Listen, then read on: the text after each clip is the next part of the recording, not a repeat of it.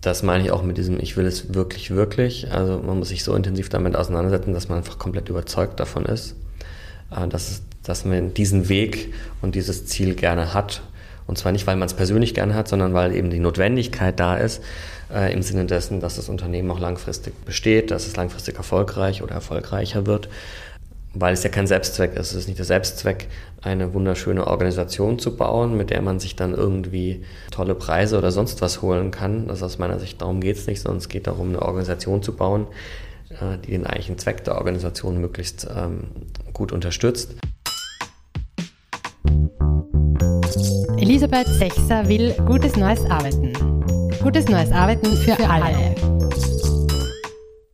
Hallo zurück, willkommen beim Podcast Elisabeth Sechser will gutes, neues Arbeiten. Ja, das liegt mir am Herzen. Seit 15 Jahren bin ich Coach und Organisationsmitentwicklerin und merke schon eine Zeit lang, dass Menschen in den Organisationen, auch wenn sie ihr Bestes geben und alles versuchen und dranbleiben, die Arbeitsbedingungen gut zu gestalten, gerne zu arbeiten, zu leisten, immer wieder an ihre Grenzen kommen. Und das liegt nicht an den Menschen, sondern es liegt am System und wie das System gestaltet ist und welche Logiken und Management-Theorien auf das System wirken und massiven Einfluss haben und somit auch Arbeit verhindern und leider oft Beschäftigung erhöhen.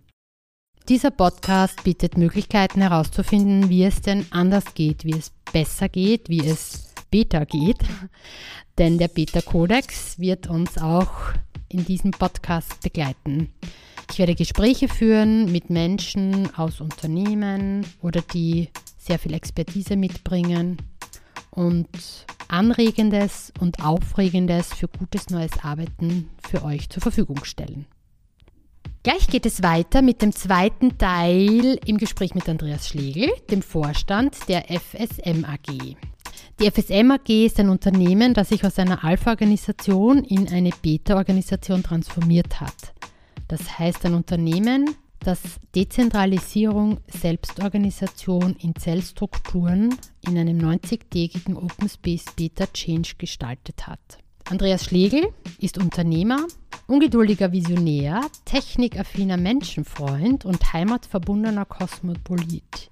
Er liebt klare Worte und Argumente. So kann es nicht weitergehen und so wird es auch nicht weitergehen. Angetrieben von der herausfordernden Marktsituation hat er sich auf die Suche nach neuen Ansätzen für eine zukunftsfähige Organisation gemacht und hat dann den Beta-Kodex gefunden. Warum er sich für den Beta-Kodex entschieden hat, was das Problem war in seiner Organisation, dass es nicht an den Menschen lag, sondern dass es darum geht, das System zu ändern. All das könnt ihr in Folge 1 nachhören. Jetzt wird uns Andreas Schlegel erzählen, was sich konkret verändert hat durch diesen gemeinsamen Transformationsprozess. Was würdest du denn sagen, was für deine Kollegen, Kolleginnen, was hat sich verändert? Also das eine ist, ihr arbeitet in Zellen, ich glaube nach 60 Tagen war es soweit, dass klar war, wie, wie das ausschauen wird. Das heißt, äh, es ist eine große Strukturveränderung, auch wer in welcher Zelle arbeiten wird, sein wird, wer miteinander arbeitet. Was hat sich verändert für deine Kollegen und Kolleginnen? Sind die jetzt glücklicher, zufriedener? Ist es hm, lebendiger? Sind Leute enttäuscht? Was bedeutet es für die Menschen, in Beta zu zu arbeiten? Also ich würde sagen, alles, was du gesagt hast, trifft irgendwie zu. Ja, ähm, manchmal in der gleichen Person und manchmal verteilt. Ähm, und mh, mm, ich erlebe es aktuell so, dass auch die Sicht, was haben wir erreicht, sehr unterschiedlich gesehen wird. Ähm, was aber auch ganz natürlich ist, weil ich habe natürlich einen anderen Blick auf die Organisation und auf ähm, die Dinge, die laufen, wie vielleicht derjenige, der in, in irgendwo äh, in einem ganz anderen Aufgabenschwerpunkt jeden Tag arbeitet, als es ich tue. Und es ist erstmal natürlich, dass wir das anders wahrnehmen und anders sehen. Natürlich hat sich sehr viel verändert, ja. Und ähm, es fängt schon mal damit an, dass wir in Teilbereichen dann irgendwann umgezogen sind und ähm, quasi uns in dieser neuen Struktur auch räumlich anders gegliedert haben. Es gibt ganze Bereiche, Abteilungen, die es früher war, gibt es halt nicht mehr. Da gibt es jetzt eine Neuordnung und gleichzeitig gibt es natürlich trotzdem zum Beispiel dann die fachübergreifende Zusammenarbeit von allen, die zum Beispiel in einer Entwicklerrolle arbeiten. Die arbeiten auch weiterhin eng zusammen über die Zellgrenzen weg, die tauschen sich aus. Das ist nicht schlecht, das ist gut, das ist notwendig. Und so passiert es auch mit anderen Rollen. Und da ist natürlich auch immer noch eine, eine große Findungsphase. Da geht es auch darum, nach wie vor für sich selbst, das trifft auch für mich zu, sich immer wieder die Frage zu stellen, welche Rollen habe ich eigentlich bisher gehabt, welche braucht es jetzt, welche will ich denn auch, welche Rollen kann ich denn auch übernehmen, was möchte ich lernen, was kann ich lernen, was liegt mir? Und welche Zielbilder habe ich auch für mich. Und da erlebe ich schon gerade, dass dieses Alte war ja, irgendjemand spricht mit mir über meine Ziele und nimmt da mehr oder weniger starken Einfluss auch im Sinne von ähm, ein, ein, Abteilungsleiter oder ein Vorgesetzter, eine Vorgesetzte führt dann irgendein Gespräch, und das typische Entwicklungsgespräch, wie man das ja dann auch so nennt, wo man darüber spricht, wo geht es denn bei dir hin und was kannst du dir denn vorstellen. Und solche Dinge gibt es jetzt halt nicht mehr. Und man muss sehr viel mit sich selbst erstmal ausmachen und sich selbst auch Gedanken dazu machen. Und wenn es nicht geübt ist, dann fällt es erstmal schwer und dann enttäuscht es vielleicht auch oder es macht unsicher, äh, verunsichert einem, wie soll ich jetzt mit dieser Unsicherheit hier umgehen. Dass man vielleicht früher auch gar nicht mehr Sicherheit hatte, aber man hat sich vielleicht halt gegenseitig so zwischen Vorgesetzten und Mitarbeiter irgendwie dann so schön geredet. Ja, ja, da haben wir jetzt mal aufgeschrieben, wo das hingehen soll. Hm, dass es wahrscheinlich nicht wirklich was gebracht hat. Ja fühlt sich dann im Zweifel aus heutiger Sicht so nah danach trotzdem noch nicht gewohnt oder gut an. Ja. Wird sehr unterschiedlich gesehen und es muss natürlich auch sagen, dass die Art und Weise, wie sich wirklich der Alltag von einzelnen Kolleginnen und Kollegen verändert hat, ist sehr, sehr unterschiedlich. Es gibt Kollegen, die nahezu gleich arbeiten können und, und äh, wie, wie in der Vergangenheit und für andere hat sich sehr stark verändert. Also gerade auch für diejenigen, die früher in diesen formalen Führungskräftepositionen waren, die da jetzt nicht mehr drin sind, hat sich es natürlich sehr, sehr stark verändert und die haben auch sicher die größte Herausforderung, ähm, sich da ähm, über ein Rollendenken und über äh, überhaupt die Frage, was mache ich denn jetzt und wie wirke ich denn jetzt und was will ich denn eigentlich, dass das auch unterschiedlich schnell geht und da ganz unterschiedliche Sichten gibt. Mhm. Also einfach normal, Realität und da braucht es einfach auch noch eine Zeit, um da ähm, mit umzugehen. Mhm. Was ich eben aus den Erzählungen von dir auch noch äh, rausgehört habe und eben auch im Podcast gerne teilen möchte, ist, dass es jetzt essentiell ist auch ähm, oder möglich wird auch zu zeigen, was man kann, also was man drauf hat, was man an Talenten besitzt, was man beitragen kann, um Wertschöpfung zu generieren. Also dass das in den Vordergrund gerückt ist, was ja oft in Alpha-Organisationen immer wieder im, auf der Hinterbühne oder im Hintergrund stattfindet oder verdrängt wird von zu viel Organisationsbelästigung, sage ich jetzt mal, dass das sehr spürbar ist, also auch in dieser in der kurzen Zeit, also in 90 Tagen auch schon spürbar ist, wer kann was, wer kann was wie gut oder was können Menschen, mit dem hat man vielleicht gar nicht oder habt ihr gar nicht gerechnet und man wird auch hier positiv überrascht. Ich würde es mal so sagen, dass natürlich das, was, was sozusagen die, äh, jeder, der bei, bei einer Organisation arbeitet, der wird ja irgendwann mal eingestellt sozusagen und im, der klassischen Denke wird man auf irgendeine Stelle eingestellt und da ist dann beschrieben, was man an dieser Stelle können soll. Und der Gedanke ist ja, ja, der, der dann kommt, der kann das oder der hat zumindest eine gute Chance, sich da schnell hinzuentwickeln. Und in der neuen Denke ist ja dann die Frage, hm, welche Dinge kann ich gut, wo kann ich mich hinentwickeln in den Teamkontext und was muss dieses Team eigentlich gemeinsam leisten und wie kriegen wir diese gemeinsame Leistung jetzt gemeinsam aufgeteilt zwischen uns. Und es gibt halt nicht mehr die Denke, ich bin eingestellt als IT-Administrator und ich administriere halt IT und alles, was mit IT-Administration nichts zu tun hat, geht mich per se nichts an. Das sagt ja eine klassische Organisation. Das Modell sagt dem Mitarbeiter, ja, du bist IT-Admin und fertig. Neu ist dann eher die Frage, okay, was kann ich als Mensch, der auch IT administrieren kann, beziehungsweise der da seinen Hauptschwerpunkt hat und da auch seine, vermutlich seine Hauptkönnerschaft, was kann ich denn noch beitragen? Das kann dann im Teamkontext sein, aber wir hatten zum Beispiel innerhalb dieser 90 Tage oder genauer gesagt am Ende im Open Space 2 die Situation, dass eben gerade ein IT-Administrator von uns, der so bisher in meiner Wahrnehmung in der Organisation nicht bekannt dafür war. Der hat dann den Open Space 2 moderiert, der ist eingesprungen für eine Kollegin, die kurzfristig absagen musste.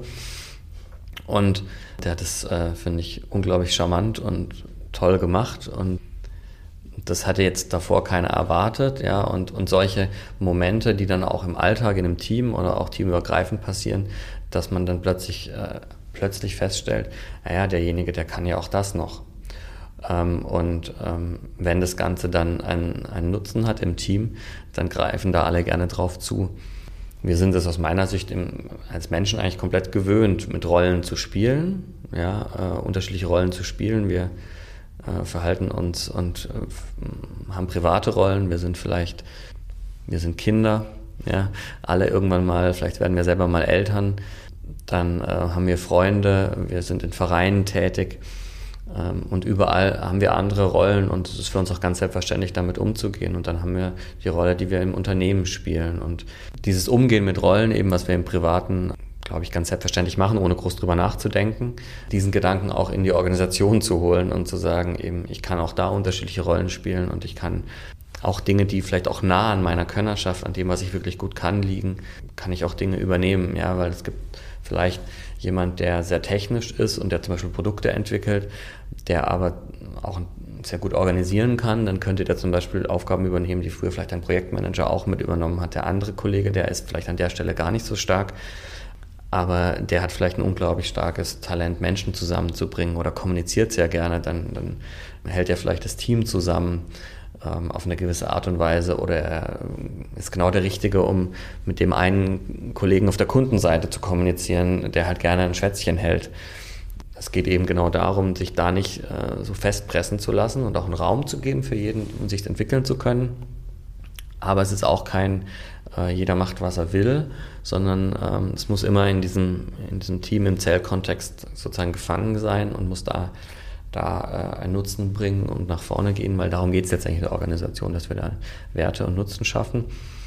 Und ähm, auch da kann es ja mal geben, dass man dann irgendwann feststellt für sich, ich bin jetzt hier in meinem Team, in meiner Zelle langfristig nicht so glücklich, dann kann man sich ja auch Gedanken machen, ob es noch andere Teams und Zellen gibt, in denen man ähm, vielleicht was beitragen kann. Und darüber kann man bei uns auch sprechen.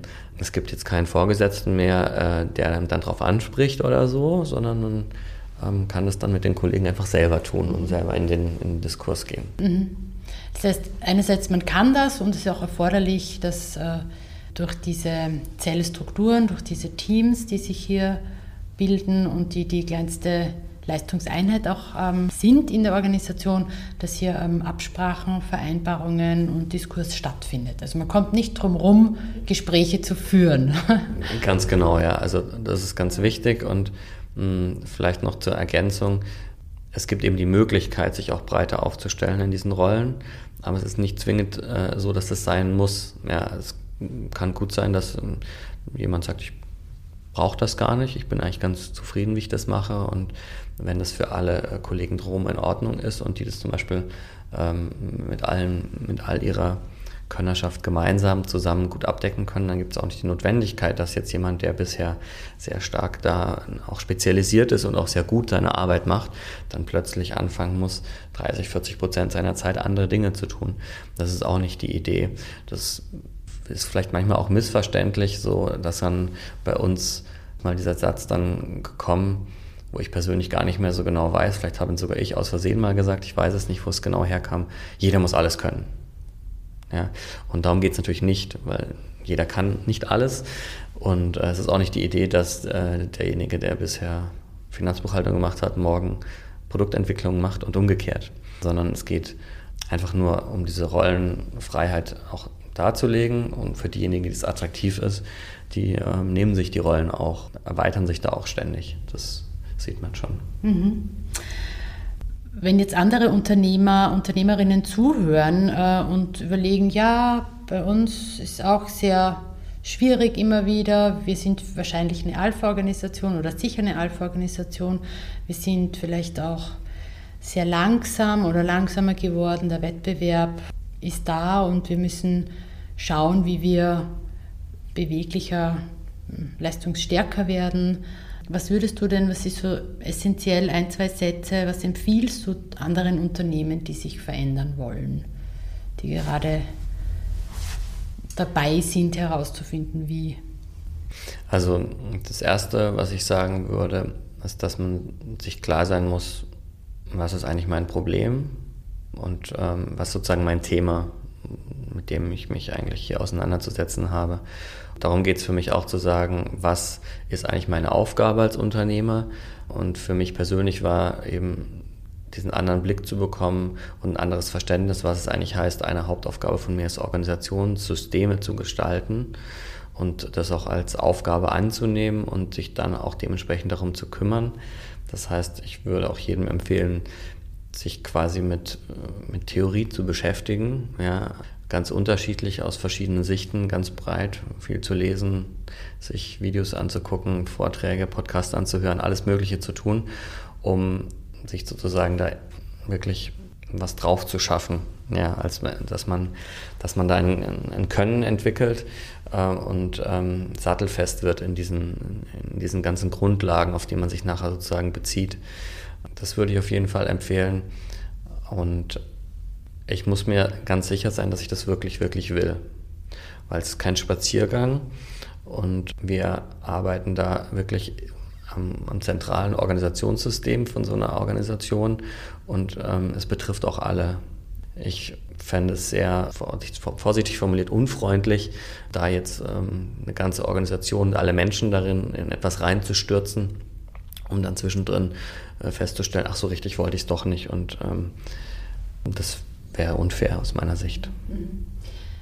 Mit dem, was will ich, äh, meinst du ja auch, ähm, da steckt für mich auch drinnen, was nehme ich an Verantwortung auch wahr und an, äh, um die Organisation in die Zukunft zu bringen. Also um gut auf die Organisation zu schauen und die Menschen, die darin sind. Also nicht ein, was will, was will ich gerade, sondern was will ich in meiner verantwortungsvollen Rolle an Veränderungen auch zulassen und ermöglichen? Ja, also ich glaube, dass, dass Unternehmer generell ein großes Verantwortungsgefühl haben.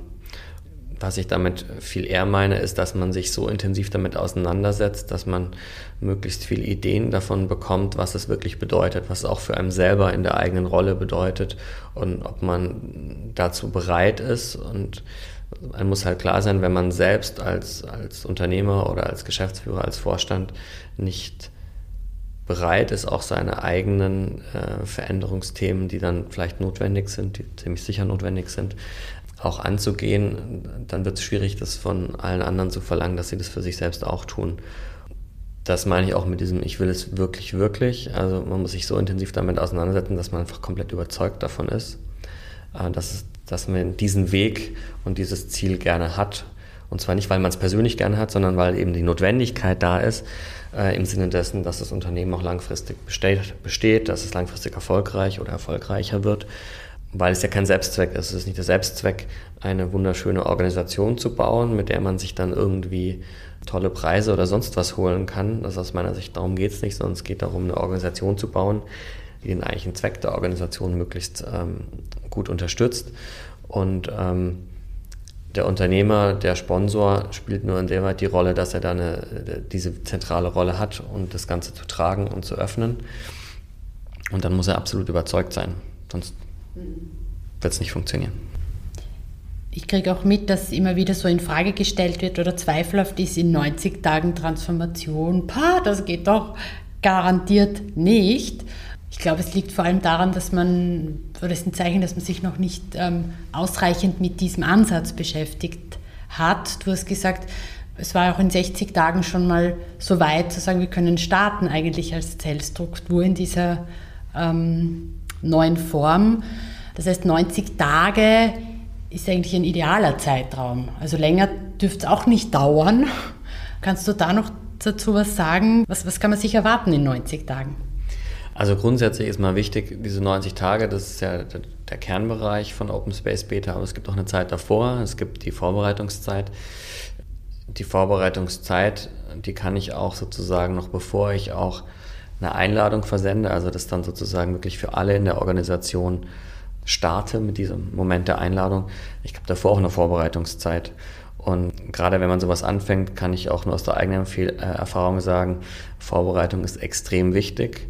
Und ähm, je besser ich mich vorbereite, ich mich als Sponsor, aber auch sich die Organisation und Teil der Organisation vorbereiten können, desto besser. Und da gibt es einfach gewisse Dinge, die in so einem Kapitel Open Space Beta unterstützen. Man muss sich überlegen, wie, wie kann man Informationen und auch Arbeitsergebnisse, die dann erzeugt werden, wie kann man das gut teilen? Habe ich die Infrastruktur dazu? Wie ähm, kann ich auch Themen, mit denen ich mich beschäftige, Themen auch wie eben Organisationsentwicklung, möglichst gut zugänglich machen, dass jeder, der möchte, sich damit beschäftigen kann und auch möglichst einfach lernen kann. Und äh, der eine liest gern ein Buch und der andere schaut gern ein Video an. Und wenn ich solche Dinge vorbereite und solche Inhalte vorbereite, dann kann ich natürlich dafür sorgen, dass sehr viele Menschen in sehr kurzer Zeit sehr viel lernen und sehr viel erkennen können.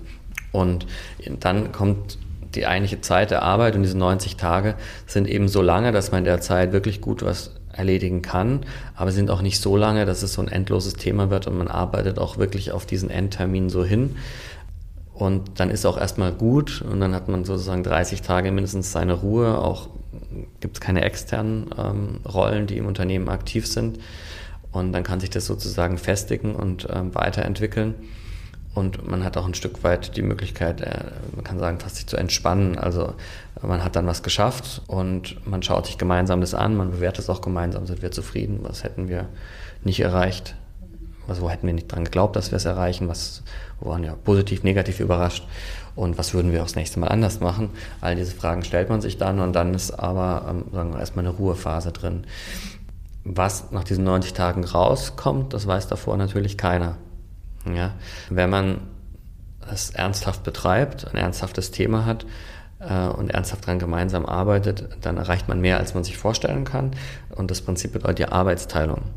Und natürlich braucht eine Organisation mit 150 Menschen eine ganz andere, auch organisatorische Infrastruktur hinter Open Space Beta als ein Unternehmen mit 5000 Menschen.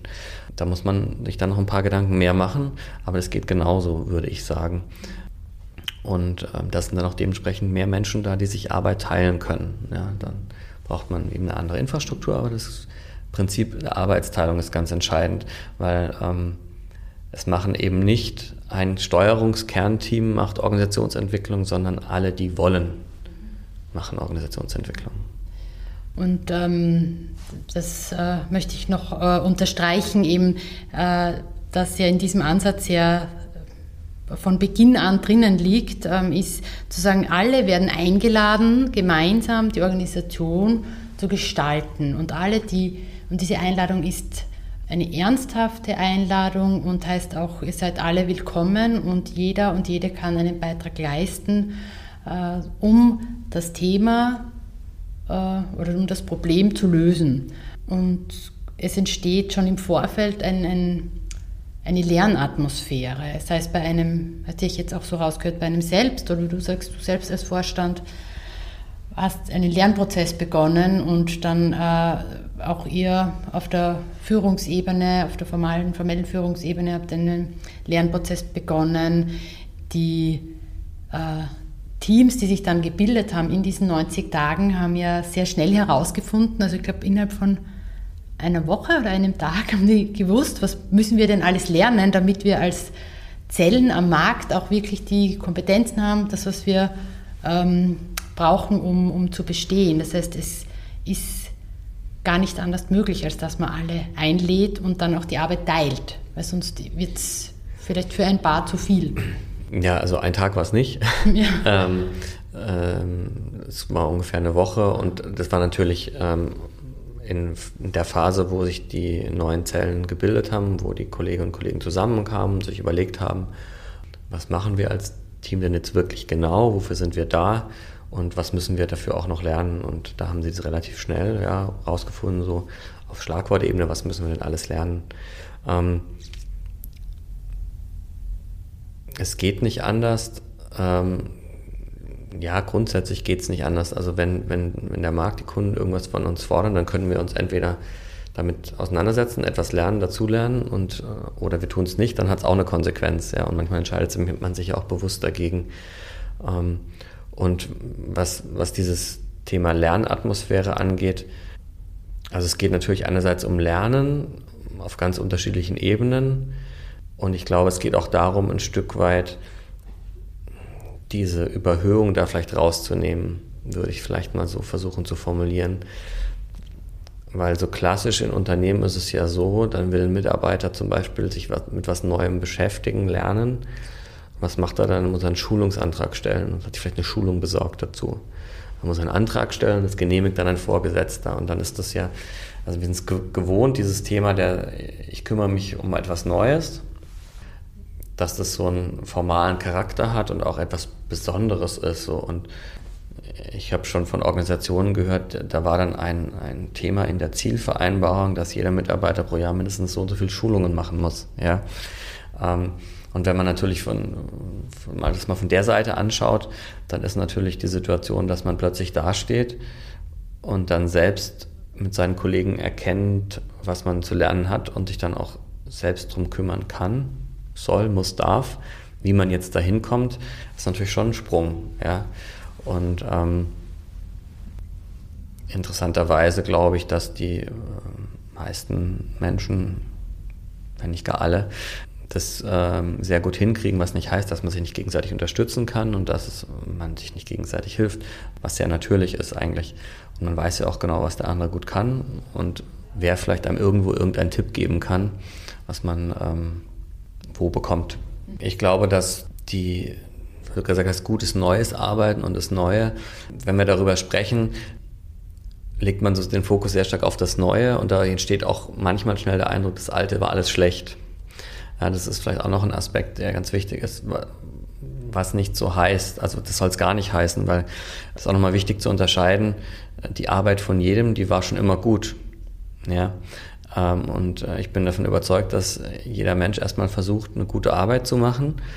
Dass nur die Frage ist, ähm, ist es ihm auch wirklich möglich? Und weiß er alles, damit er im Sinne von äh, dessen, was wirklich zählt, auch die richtigen Entscheidungen und die richtige Arbeit ähm, auch zum richtigen Zeitpunkt tun kann.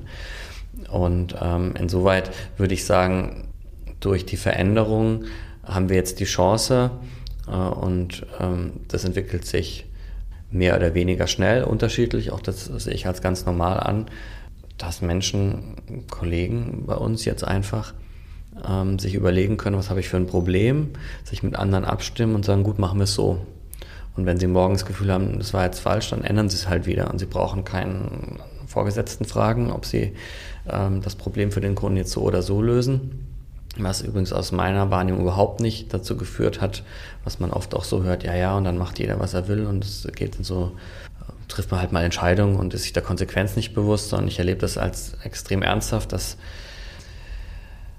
jeder sich sehr genau Gedanken macht, bevor er was entscheidet und dass man eher noch äh, sozusagen äh, lieber mal noch mit zwei Kollegen mehr drüber spricht, was der denn machen würde, ähm, um, um sich selbst sicher zu sein aber dass diese dezentrale Entscheidung äh, in, in, unterschiedlicher Qualität schon, schon wirklich gute Ergebnisse bringen und man auch sieht, dass wir Dinge einfach äh, zu höherer Kundenzufriedenheit jetzt schon äh, erledigen können, im Gegensatz zu früher.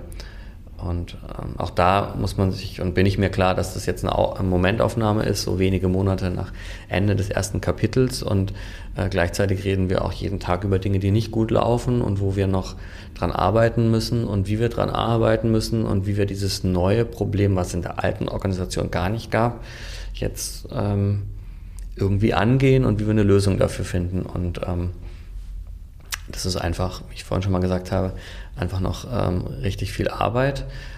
Aber man äh, sieht eben aus meiner Sicht die, die Richtung, die absolut die richtige ist. An vielen Kleinigkeiten, die man sich dann auch immer wieder aktiv bewusst machen muss, äh, sieht man, was man eigentlich auch schon wieder alles geschafft hat. Weil ich weiß es nicht, wie ähm, das in Österreich ist, aber wir Deutschen neigen schon dazu, immer sehr stark auch auf die negativen Dinge zu gucken. Hin und wieder machen wir das auch, ja. ganz selten. und wir, ähm, ja, man muss, glaube ich, den, den guten Mittelweg finden, dass man nicht anfängt, Probleme schön zu reden, aber gleichzeitig, dass man auch nicht nur über Probleme redet und auch mal auf gut Deutsch einen Erfolg feiern kann und sagt, hey, super, das haben wir auch geschafft und ähm, das funktioniert ja besser, als wir uns das äh, vorgestellt haben. Das ist auch immer eine konstante Herausforderung. Mhm. Dieses ähm, mit, mit diesem Pendel umzugehen, ja, was dann, was da schwingt und ähm, da auch irgendwie einen natürlichen Umgang mitzubekommen jetzt.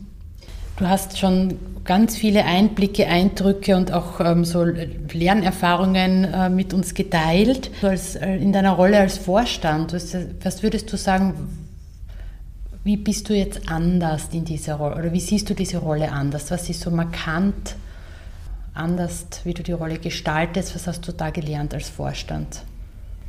Also einerseits geht es schon mal damit los, dass ich überhaupt über die Rolle Vorstand spreche. Also ich glaube, früher war halt so, ja, ich bin der so und so und ich bin Vorstand. Äh, und das war dann quasi so die allumfängliche Beschreibung von einem selbst. Und heute ist für mich eben das Bewusstsein, Vorstand ist eine Rolle, die ich ausfülle. Ich kann auch andere Rollen im Unternehmen ausfüllen. Natürlich habe ich als Vorstand immer diesen Vorstandshut irgendwie auf. Ja, den, den kann ich auch nicht loslassen, äh, will ich auch nicht loslassen und äh, dafür stehe ich auch in der Verantwortung. Es ist auch für mich jeden Tag immer die Frage, ähm, wie gehe ich jetzt mit welcher Situation um und ähm, was ist das überhaupt und was bedeutet das jetzt vor einer anderen Organisationsstruktur es ist ein, ein großes Thema, wo man sagt, für mich und auch für meinen Kollegen, man sieht irgendwas und hat so selbst das Gefühl, oh, das kann nur schief gehen. Und sagt man das dann und dann kommt es so an wie, ja gut, der Vorstand will das nicht, dann lassen wir das lieber mal, so dieses Alte. Ne? Oder schafft man das so rüberzubringen, dass man halt quasi vielleicht aus einer gewissen Erfahrung den Kollegen sagt, du denk doch mal drüber nach. Ähm, oder verkneift man sich ganz, weil man ja auch nicht weiß, ob die eigene Meinung die richtige ist. Und ähm, manche Dinge ähm, sind dann auch, also man muss auch Dinge aushalten können, die dann so passieren. Also, weil man das ja immer aus der eigenen Sicht bewertet, man bewertet alles. Und das ist auch nichts, wo ich nur ansatzweise sagen würde, da bin ich äh, schon auf irgendeinem tollen Level angekommen und es kommt immer wieder vor, äh, dass Kollegen zu mir sagen, du, das an der Stelle, das war jetzt aber noch ziemlich so Alpha, und dann muss man sich das manchmal anhören und sagen, stimmt, recht hast du. Und manchmal muss man darüber diskutieren, was ist denn Alpha und was ist Beta und war das wirklich Alpha oder haben wir nur ein anderes Verständnis davon? Aber das bedeutet natürlich, sich da auch ganz anders damit auseinanderzusetzen. Und natürlich habe ich, äh, bemühe ich mich sehr stark, so diese, diese Gedanken von ich steuere irgendwelche Dinge zentral und so, dass man all diese Dinge versucht loszulassen.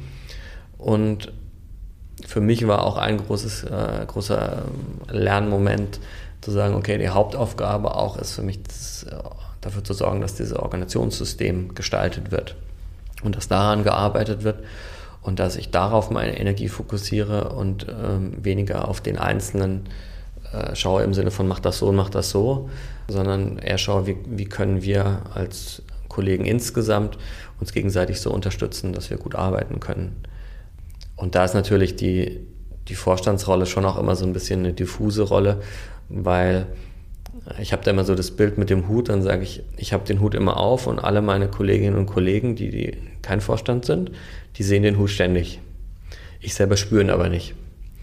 Und ähm, das bedeutet eben einerseits, dass ich mir immer bewusst äh, sein muss, dass ich diese Rolle immer mit mir rumtrage und auch versuchen muss, kommunikativ viel dafür zu tun, wenn ich der Meinung bin, ich bin eben nicht als Vorstand gerade hier in diesem Gespräch ähm, damit es die Chance gibt, dass die anderen Kolleginnen und Kollegen es auch so wahrnehmen können. Und es bedarf halt so gegenseitiger Übung und gegenseitiges Lernen.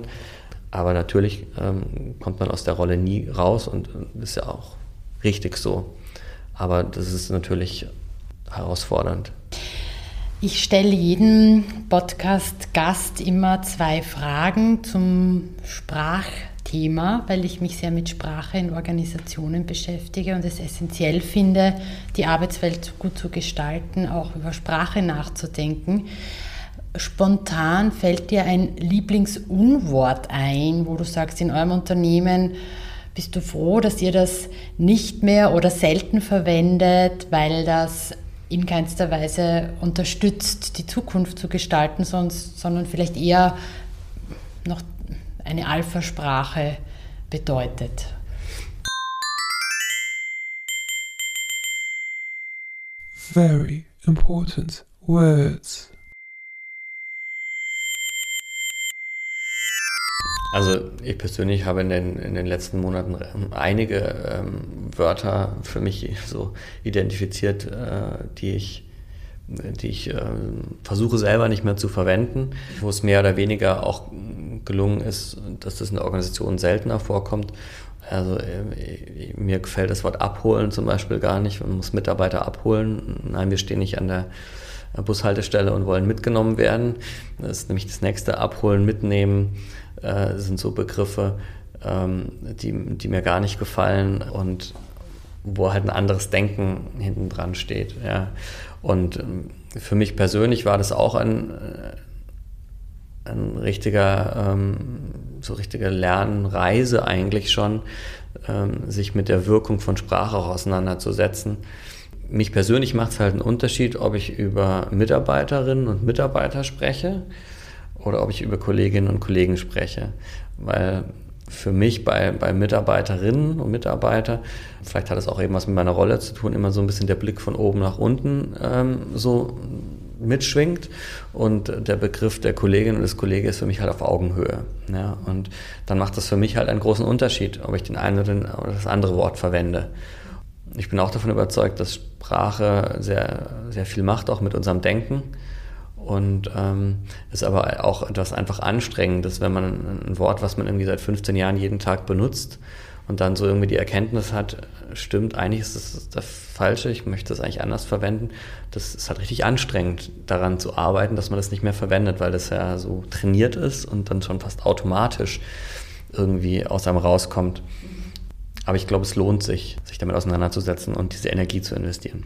Das heißt, so ein, ein Lieblingswort, äh, wo du sagst, das verwendest du jetzt auch bewusst öfter, ist Kollege, Kollegin zu sagen. Das, das mhm. zum Beispiel oder ähm, ja, äh, klar, das hat sich dann auch über System zum Beispiel ergeben, ein Wort, was sehr, sehr also was manchmal noch, ich manchmal noch höre, aber sehr, sehr selten ist, Abteilung zum Beispiel.